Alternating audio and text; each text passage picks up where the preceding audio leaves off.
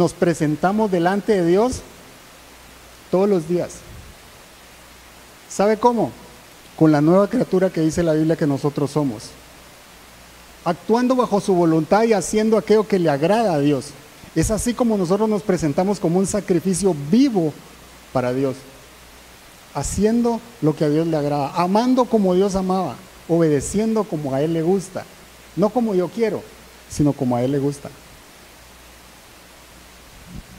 Y dice, no se amolden al mundo actual. ¿Qué significa eso? Eso significa no vivan de acuerdo a los valores ni las filosofías de este mundo. Y yo creo que eso nos está golpeando mucho en los últimos tiempos. ¿Y cuál era la enseñanza del siglo de aquel, de aquel momento? Bueno, que tuvieran más alto concepto del que debían de tener ellos mismos, que tuvieran un estándar que perseguía la autosatisfacción entonces el sistema lo que les estaba enseñando es a ser egocentristas, a ser altivos, a ser arrogantes. Por eso Pablo está haciendo el llamado a no amoldarse, a no acomodarse a lo que sucede en el mundo.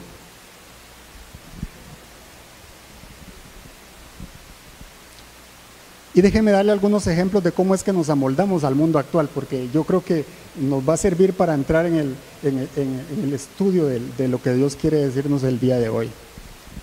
¿Cuándo nos amoldamos al mundo actual? ¿Cómo sabemos que estoy actuando, estoy viviendo amoldado al mundo actual? Bueno, cuando nuestro pasado define nuestro comportamiento.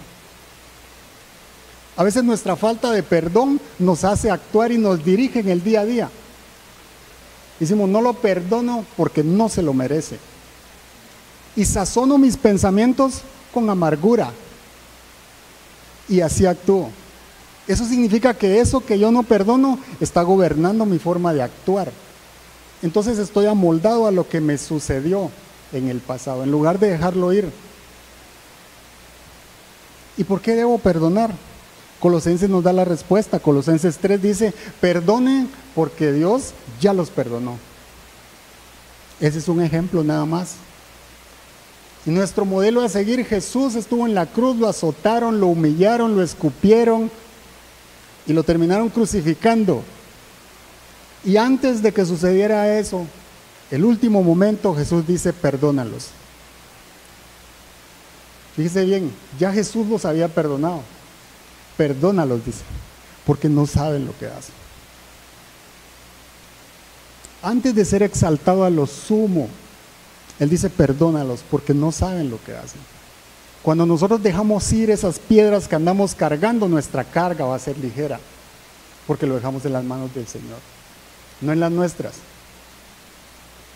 No dejemos que las personas que nos dañaron, que nos hirieron, nos echen una carga para el resto de nuestra vida y liberémonos de eso. ¿Cuándo nos acomodamos al mundo actual?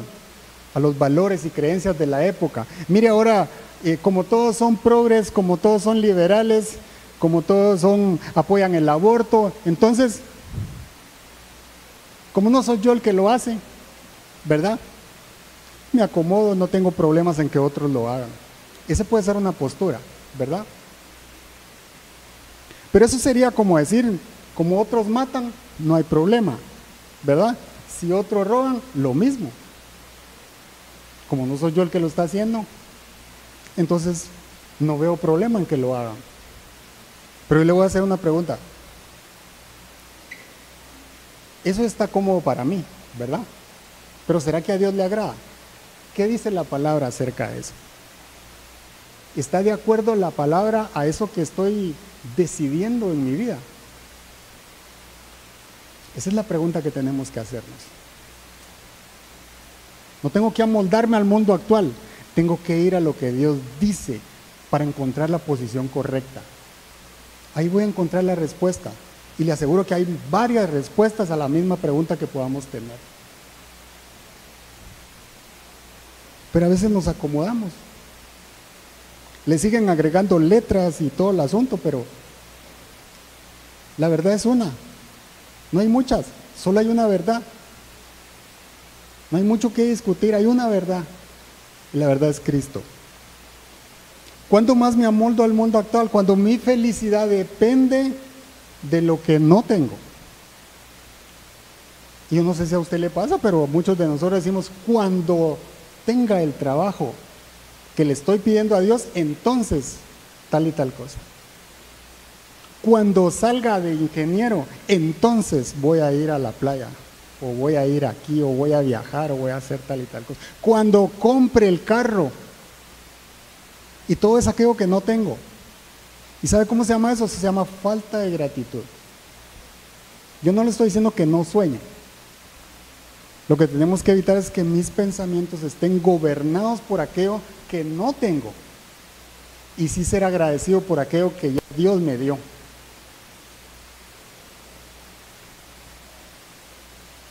Cuando pase la pandemia, entonces voy a hacer tal y tal cosa. ¿verdad? Pero hoy en día, me va a perdonar, pero parece que la pandemia está en la iglesia y no está en el centro comercial, no está en la playa, no está en los parques, no está en el mall, parece que el virus está metido en la iglesia. Y entonces la gente tomó la decisión de no ir a la iglesia. Alguien tenía que decirlo y se me salió, dijo. Me van a perdonar, pero, pero, pero es que es cierto. Es cierto.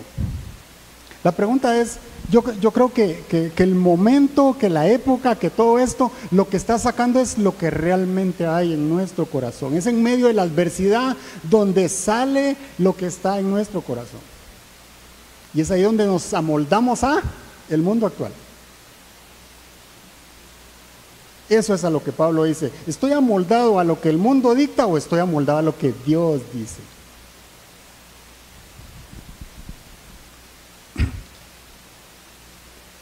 Y buscando un ejemplo de la renovación de la mente, yo creo que no hay, para mí no hay otro mejor ejemplo que no sea el pueblo de Israel a punto de entrar a lo que era la tierra prometida. Eso toca tanto mi corazón, porque hay tantas enseñanzas alrededor de eso, que, mire, yo, quiero que pongamos atención a los versículos. ¿Qué dijo Dios y qué hizo la gente? Porque eso es tan importante. Dios nos dice que hagamos algo y nosotros resultamos tergiversando las palabras, haciendo lo que no nos pidió y por eso terminamos confundidos y peleados con el Señor. Pero mire, el Señor le dijo a Moisés, números 13.2, Él manda a reconocer la tierra que les iba a dar por herencia. Pero mire lo que dice el, el versículo, dice números 13.2. Dice, quiero que envíes a algunos de tus hombres a, ¿a qué? ¿A qué dice? A explorar. La palabra explorar no es vaya y quédese ahí, ¿verdad? Vaya a explorar. Es como un boy scout. Va a algún lado, va a explorar y regresa, ¿cierto? Entonces el Señor dice, vaya, hombre, eh, eh, quiero que envíes a algunos de tus hombres a explorar la tierra que estoy por entregar a los israelitas. De cada tribu enviarás a un líder que la represente. A explorar. Y hay tres cosas que el Señor le pide que hagan en esa exploración. Dice, revisen que la tierra si era buena o era mala. Si son ciudades abiertas o amuralladas. En ese entonces las ciudades tenían murallas para defenderse de los ataques de los otros pueblos. Y dice, y examinen el terreno si es fértil o estéril. Y si tienen árboles, traigan frutos. Y dice la Biblia que eran los primeros tiempos de las uvas. O sea, el Señor sabe todo. Pero Él los mandó, vayan y échenle un ojo, pues échenle un oxer, como dicen en Guatemala. Vayan y miren qué hay. Desen cuenta en dónde yo los quiero llevar. Pero les dijo, vayan y exploren esa tierra. Es Dios dando la instrucción. Y duraron 40 días los dos espías. Y al cabo de 40 días regresaron. Y números 13, 28. Esta es la respuesta del informe. Este es el, informe que dieron los, la mayoría, no fueron todos, los 10 de 12. Pero mire cómo empieza el versículo. Números 13, 28 dice, pero desde ahí empezó ya mala cosa. Pero y le, está, le están dando el reporte al Señor, pero a Moisés, y ellos sabían que Moisés es el que hablaba con Dios. Y dice, pero el pueblo que allí habita es poderoso y sus ciudades son enormes y están fortificadas. Hasta vimos anaquitas allí, eran la tribu gigante en ese entonces. Ese fue el reporte. Pero así empezó. Y si nosotros comparamos esto que respondieron a lo que les pidió Dios que hicieran, no correspondía. El pero definió su futuro. ¿Sabe que el pueblo de Israel llevaba, duró dos años en llegar, como quien dice, a la frontera? Dos años. Y después de eso, ese pero duró 38 años. 38 años. Y no entraron. Y ya vamos a ver por qué no entraron. Porque miren, números 14.2 es el pueblo murmurando y diciendo parte de su reporte. Y mire lo que dijeron. Números 14.2 dice, en sus murmuraciones contra Moisés y Aarón, la comunidad decía, ¿cómo quisiéramos haber muerto en Egipto, donde eran esclavos? Y termina el versículo diciendo, más nos valdría morir en este desierto. La boca tiene poder.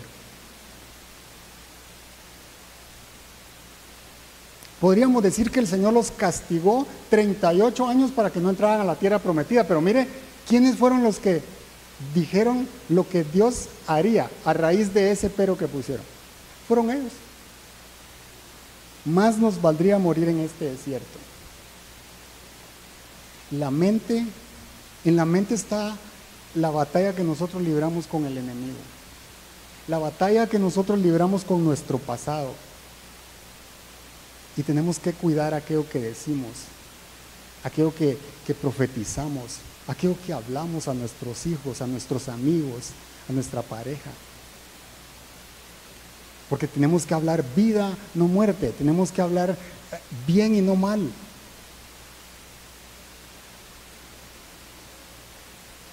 Y déjeme decirle algo, el problema no estaba en pensar cómo enfrentar a, las otras, a los otros pueblos. Ahí no estaba el problema.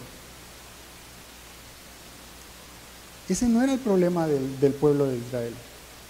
El problema del pueblo de Israel es que su mente seguía anclada al pasado. Ellos seguían anclados a Egipto. Mientras el Señor les dice, entren y exploren. Es como cuando la Biblia dice, hagan esto, esto y esto, y les irá bien en esto otro. Y nosotros no lo hacemos. Y no obedecemos. El problema es que se querían poca cosa para entrar en esa tierra. El problema es que no se creían dignos para poseer el regalo que Dios les estaba dando. Porque Dios no les había dicho cómo iban a entrar. Dios no les había revelado en qué momento iban a atacar o si Dios iba a dormir a los otros o, los iba a confundir o los iba a volver locos, lo que, lo que sea. Dios no les había dicho nada. Dios les dijo, vayan y exploren nada más. Y lo que encontraron fueron excusas. Eso nos pasa muchas veces que en lugar de hacer y obedecer a aquello que Dios nos manda, nosotros encontramos las excusas perfectas para no hacerlo. Qué pereza pelear con esos pueblos para poseer la tierra prometida. ¿Para qué nos sacó de Egipto? El problema es que no podemos entrar en la tierra prometida sin renovar nuestra mente y entender quién es el Dios de esa tierra. Por eso no entraron porque había que reconocer quién es el Dios de esa tierra. El que les dijo vayan y exploren era el dueño de esa tierra.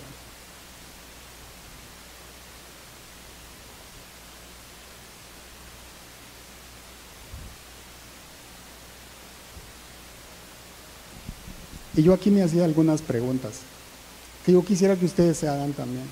¿Será que nuestra forma de pensar está limitando lo que Dios quiere darnos?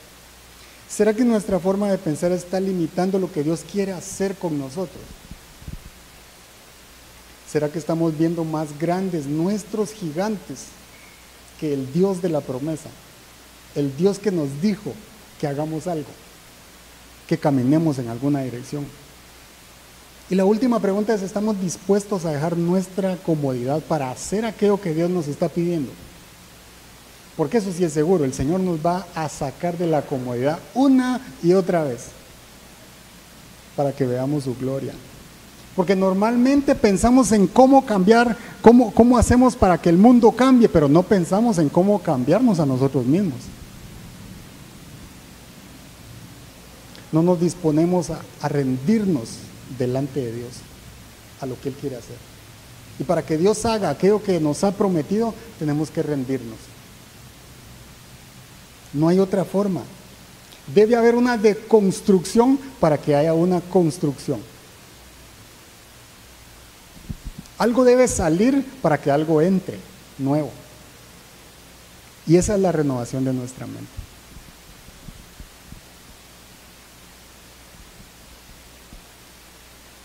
Y hay dos cosas que yo quiero compartir con usted de este versículo. Hay dos consejos que yo quiero compartir con ustedes para aprender cómo renovamos nuestra mente, cómo dejamos de amoldarnos a este mundo y cómo nos hacemos a lo que Dios quiere que hagamos.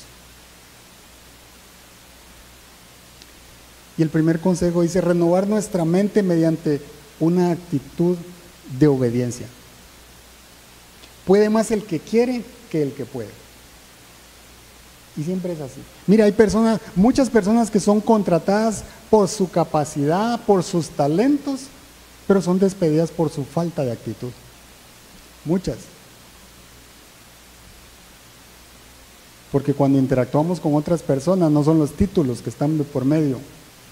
No es que tanto sé, sino que tanto puedo relacionarme con los demás. Recuérdense que un poquito de cada uno suma más que lo que yo solo puedo hacer. Es un trabajo en equipo, somos un cuerpo de Cristo, somos la iglesia del Señor. En todo lo que Dios hizo, tenemos que trabajar con otras personas, tenemos que, apoyarnos unos a otros, orar unos por otros.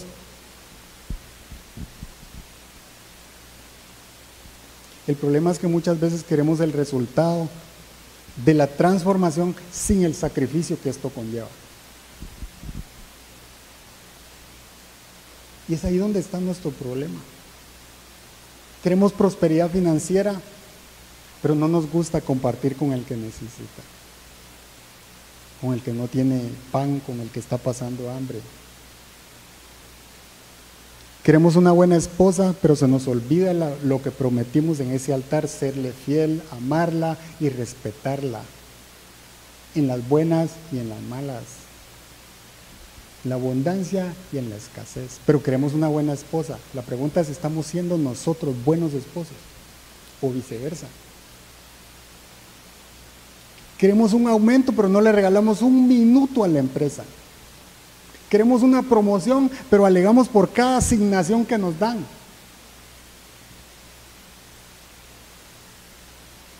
Y esa mentalidad tenemos que cambiarla. Queremos un milagro, queremos que Dios nos hable, pero no tengo tiempo para hablar con Dios. Y entonces resulta que Dios es el último en mi agenda. Pero mi expectativa es que yo sea el primero en la agenda de Él. Se lo voy a repetir. Porque la verdad es que eso me ha pasado a mí. A veces Dios es el último en mi agenda y hasta que ya no aguanto el estrés, hasta que ya mi cabeza no da, hasta que ya lloré, hasta que ya pataleé, y entonces me doy cuenta que Dios fue el último en mi agenda. Pero yo esperaba y esperé siempre que yo fuera el primero en la agenda de Él. Y ahí es donde nuestra mente tiene que cambiar. Tenemos que ser renovados. ¿Y por qué voy a dejar que Dios renueve mi mente? Bueno, algunos versículos son muy evidentes y es muy simple de entender. Salmo 32, 8.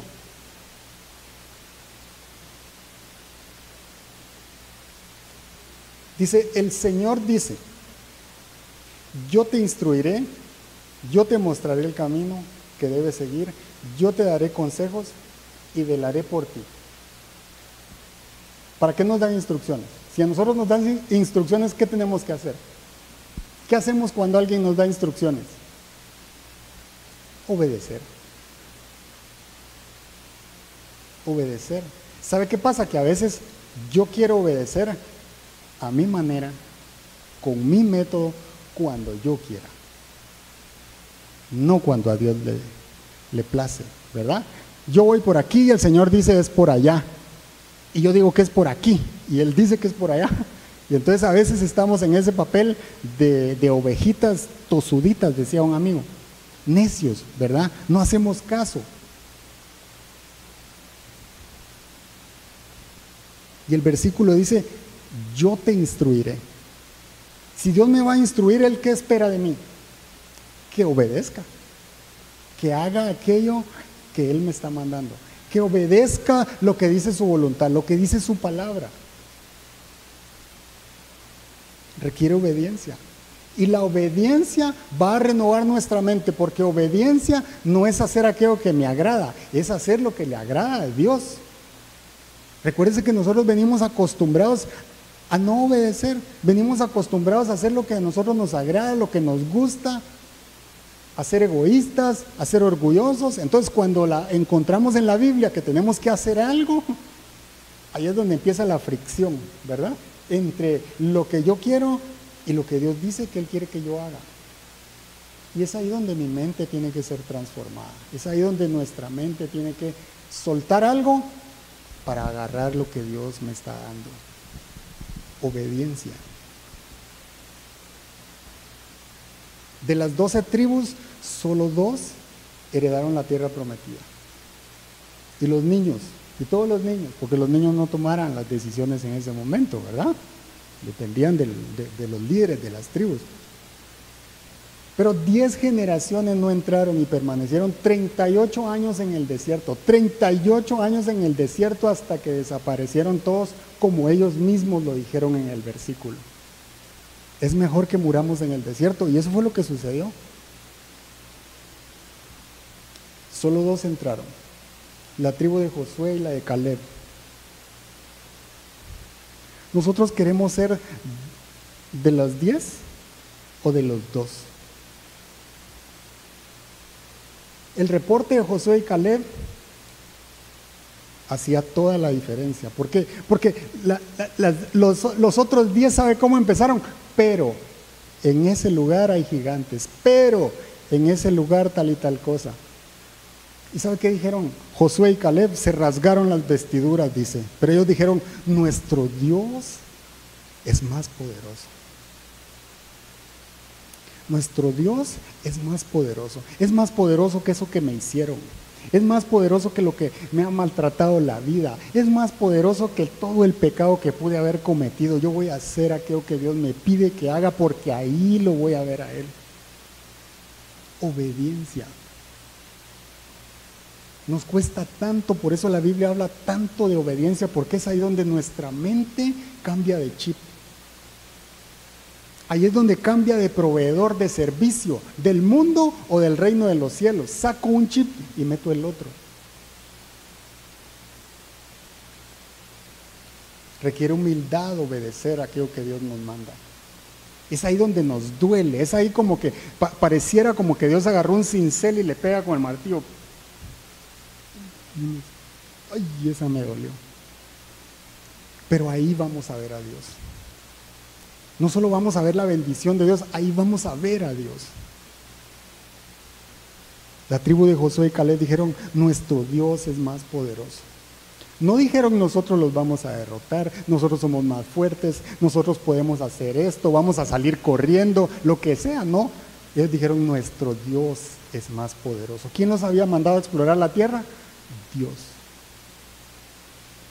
Cuando Dios nos pide que hagamos algo, él va a estar ahí.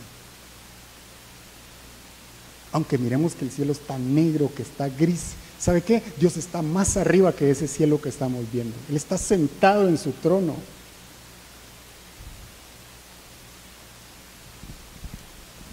Pero a veces conocemos mucho de la Biblia, pero ¿qué tanto estamos dispuestos a obedecerla?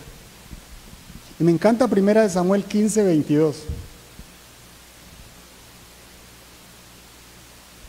Esto confrontando a Saúl, el, rey de, el primer rey de Israel. Dice 1 Samuel 15, 22, ¿qué le agrada?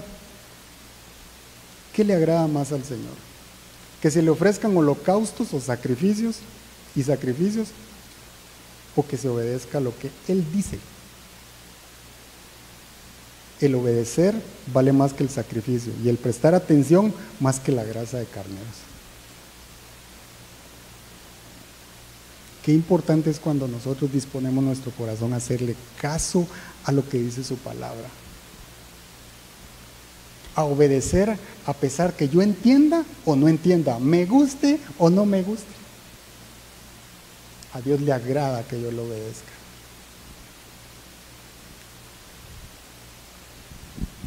El querer es más fuerte que el poder. Hay gente que tiene la capacidad de hacer algo, pero nunca tiene la voluntad de hacerlo.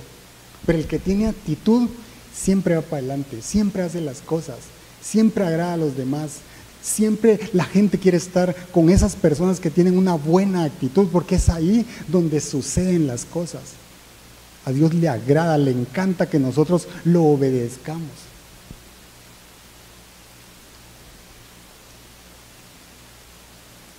Saqueo era el jefe de los recaudadores de impuestos en la época de Jesús. Era rico, pero era chaparrito. Y él se enteró que Jesús iba a pasar. Y él quería ver a Jesús y como no lo dejaban ver porque una multitud seguía a Jesús, él corrió y se subió a un árbol para ver a Jesús. Él quería ver a Jesús. Él quería ver pasar al maestro. ¿Quién era Jesús? Y Jesús lo vio en el árbol y le dijo, Saqueo, hoy quiero estar en tu casa. ¿Y sabe qué hizo Saqueo? Obedeció a Jesús. Mientras todos los demás se quedaron criticando por qué Jesús cenaba con pecadores, con recaudadores de impuestos. En contra de lo que dijera el mundo, Saqueo se fue con Jesús a disfrutar de una cena porque él quería estar con Jesús, él quería conocer a Jesús, él quería estar cerca de Jesús. Y mire lo que dice Lucas 19, del 8 al 10. Dice, Saqueo dijo resueltamente, mira Señor, ahora mismo voy a dar a los pobres la mitad de mis bienes y si en algo he defraudado a alguien, le devolveré cuatro veces la cantidad que sea. Hoy ha llegado la salvación a esta casa, le dijo Jesús, ya que este también es hijo de Abraham porque el Hijo del Hombre vino a buscar y a salvar lo que se había perdido. ¿Sabe qué estaba haciendo Saqueo? Cambiando de chip, cambiando de mentalidad. Lo que Saqueo estaba haciendo es, mi vida no la gobierna el dinero. Jesús tiene el control de mi vida. Jesús tiene el control de tu matrimonio, Jesús tiene el control de tus finanzas, Jesús tiene el control de tu trabajo, de tus hijos, de tu casa, de todo. Cuando nosotros le entregamos esas cosas que nos están doliendo al Señor, Él hará aquello que solo Él puede hacer en nuestra vida. Nadie más podía hacer eso por saqueo. Mientras todos criticaban, saqueo lograba la salvación, lograba disfrutar de un tiempo con Jesús. Él pasó de acumular dinero a repartirlo. La pregunta es si estamos dispuestos a ceder, a rendirnos a Jesús. La entrega de nuestra mente a Cristo nos lleva a la pregunta, ¿qué quiere Él de mí para renovarme? ¿Qué quiere Jesús para renovar mi mente? Y la respuesta es todo. Y entonces hacemos la segunda pregunta, ¿y qué obtengo yo si le doy todo a Jesús? La respuesta es todo. Él es suficiente para nosotros. Él es más de lo que usted y yo necesitamos. Cuando nosotros nos desprendemos de eso que no nos deja obedecer a Dios, vamos a conocer al Dios que provee todo lo que nosotros necesitamos y vamos a disfrutar y a ser felices con aquello que Él nos da, lo que Él nos da, lo que Él pone en nuestras manos. Cuando obedecemos le decimos al Señor, tú tienes el control, no yo. Ahí es donde nos rendimos. Tú tienes el control, Señor, de mi hogar. Que yo no puedo controlar qué hace mi esposa cuando yo no estoy. Yo no puedo controlar que el banco me siga cobrando y me siga cobrando, ni siquiera me doy cuenta y cuando siento estoy hundido otra vez. Yo no puedo controlar eso, pero cuando lo rindo a Dios, Él sí puede hacer algo. Él sí puede obrar en nuestra vida. Él sí puede hacer aquello que es sobrenatural en nuestras vidas. El obedecerle cambia nuestra forma de pensar porque comprobamos cuál es su voluntad. Buena, agradable y perfecta.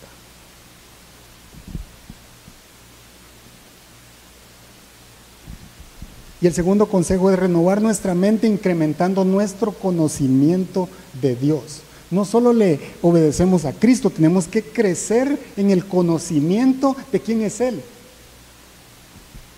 Porque el conocimiento por sí solo no sirve de mucho si yo no estoy dispuesto a, ponerlo en práctica. Jesús dijo, el que escucha, el que oye mis palabras y las pone por obra, ese me ama. No el que sabe más, porque déjeme decirle algo, el diablo también conoce la Biblia. Recuerde que el diablo tentó a Jesús diciéndole cosas que estaban en la Biblia.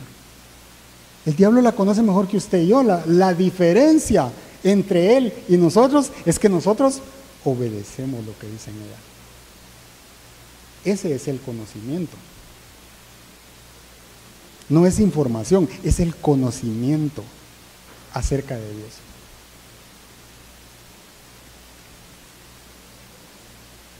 Isaías 55, del 8 al 9 dice, porque mis pensamientos no son los de ustedes, ni sus caminos son los míos, afirma el Señor. Mis caminos y mis pensamientos son más altos que los de ustedes, más altos que los cielos sobre la tierra. Esa es una muy buena razón para someter cautivos mis pensamientos a lo que Dios piensa, a lo que Dios quiere hacer, allá donde Dios me quiere llevar, porque los de Él son mucho mayores y son de bien, dice Jeremías 29, y son de bienestar y son de paz. Entonces, cuando nosotros nos rendimos, cuando nosotros somos obedientes a lo que Él quiere hacer, cuando nosotros entregamos todo para que Él haga, es ahí donde crecemos en, conocer a ese Dios que leí, a ese Dios que escudriñé en la Biblia. Ahora me toca experimentarlo, ahora me toca vivirlo de cerca. Segunda de Timoteo 3:16 dice, toda la escritura es inspirada por Dios y útil para enseñar, para reprender, para corregir y para instruir en la justicia, a fin de que el siervo de Dios esté enteramente capacitado para toda buena obra. Este versículo normalmente a ninguno nos gusta leerlo. Porque dice que la Biblia no es solo para enseñar, ¿verdad? No es solo para motivarnos, también para corregirnos, también para reprendernos, dice. Ahí ya no nos, ya, ya, no nos gusta mucho, ¿verdad? Ahí se pone como media feita la cosa. Por eso es que muchas veces decidimos no leer la Biblia.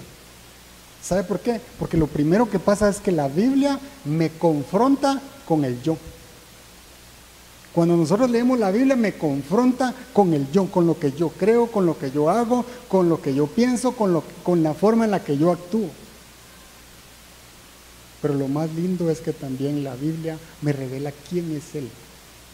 ¿Quién es Él para mí y quién es Él en la eternidad? ¿Quién es ese Dios en el que yo confío, en el que estoy leyendo?